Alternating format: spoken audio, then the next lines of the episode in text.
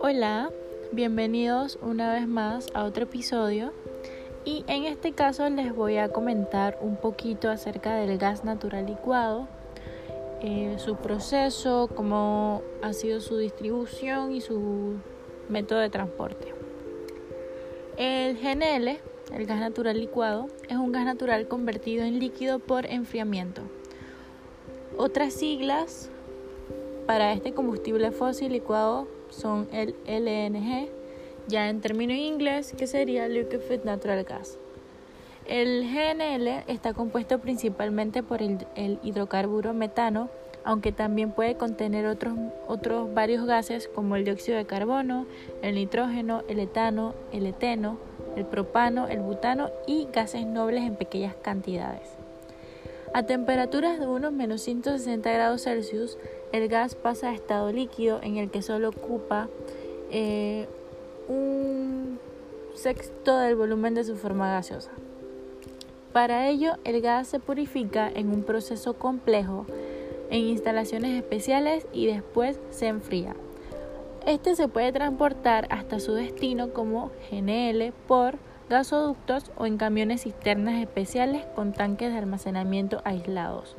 En su puerto de destino, el gas natural se calienta normalmente para devolverlo a su estado gaseoso en las terminales especiales para GNL y después se transporta mediante gasoductos a las compañías o distribución de gas. La principal razón para licuar el combustible fósil es para poder transportarlos por vías que no están conectadas por gasoducto de gas natural, puesto que el proceso es complicado y requiere hasta un 25% del contenido de energía del gas. El transporte del gas natural licuado solo es rentable a lo largo de las largas distancias. Sin embargo, cada vez son más las numerosas exportaciones de Estados Unidos y, de, y desde Australia que podrían tener un efecto positivo en el comercio y el transporte del GNL en el futuro. En la actualidad, diversas instituciones y organizaciones están desarrollando reglamentos estándares para utilizar el GNL como un combustible para los barcos. La OMI ya ha definido los elementos del comprobante de entrega de combustible para los suministros del GNL. Eh, otras sociedades como la SGMF eh, la Sociedad de Gas como Combustible Marino, entre otras, han estado desarrollando normas de seguridad y de otros ámbitos. Con la adopción de la Ley de Impuestos sobre el Consumo de Energía y Electricidad en Alemania, el gas natural licuado, así como otros combustibles marinos, han pasado a estar exentos de impuestos en los embarques comerciales. El GNL combustible marino va adquiriendo cada vez más importancia. Los camiones cisternas de GNL en particular, ellos también utilizan el GNL que transportan para alimentar sus propios motores. Debido a los intentos por reducir el máximo de emisiones en la industria del transporte marítimo en los próximos años, el gas natural licuado también está empezando a resultar atractivo para que este alimente a otros tipos de barcos.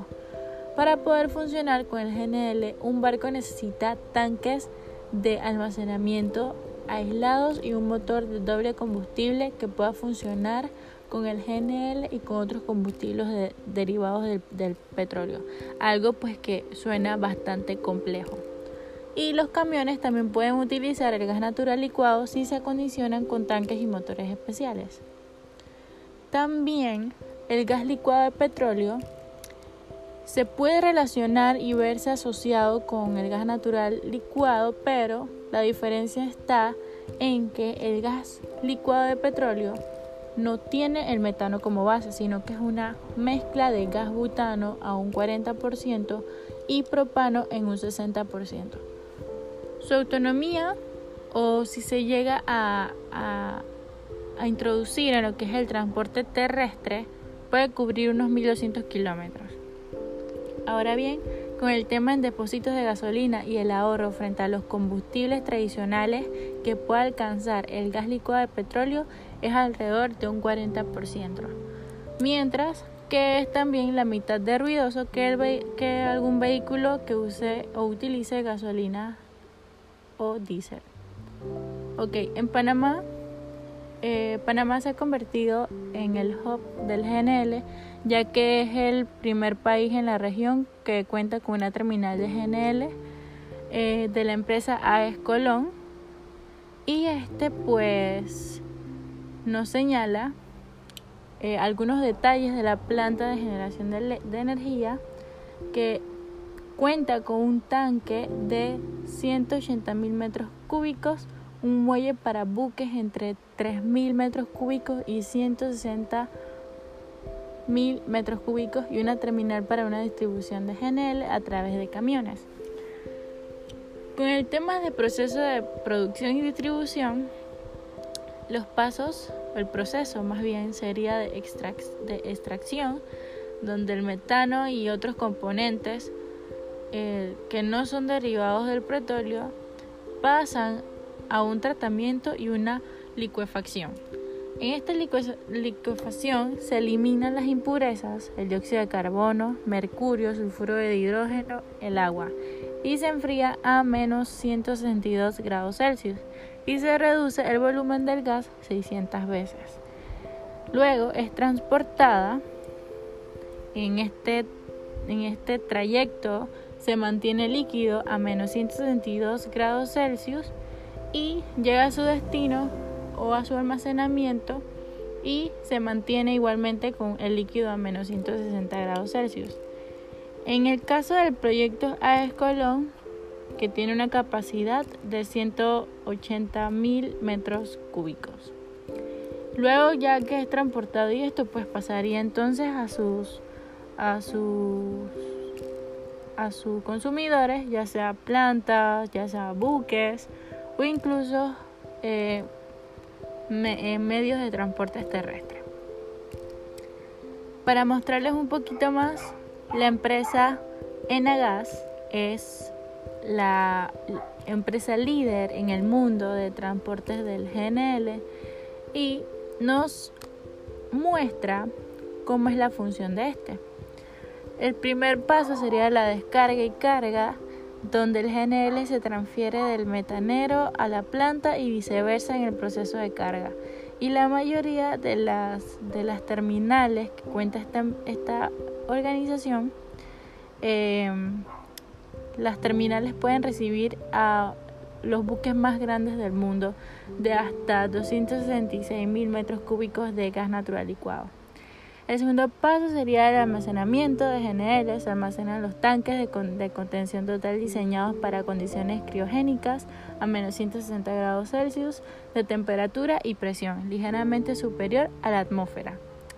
La número 3, el proceso número 3 sería la regasificación donde el GNL se, regasifica en los vaporizadores mediante un proceso físico en el que se emplea aguas de mar para que alcance una temperatura superior a los 0 grados Celsius y vuelva a su estado gaseoso.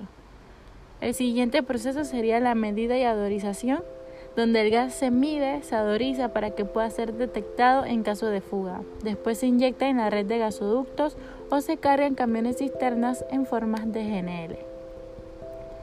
Y bueno, para terminar, me llamó mucho la atención que esta empresa líder tiene varios, eh, varias plantas alrededor del mundo y les voy a mencionar como en Barcelona tiene seis tanques, Huelva, Cartagena, Musel, Bilbao, Sagunto, en México y en Chile, donde normalmente sus tanques rondan de 2 a 6 tanques por, eh, por plantas. Bueno, gracias y espero que le haya gustado.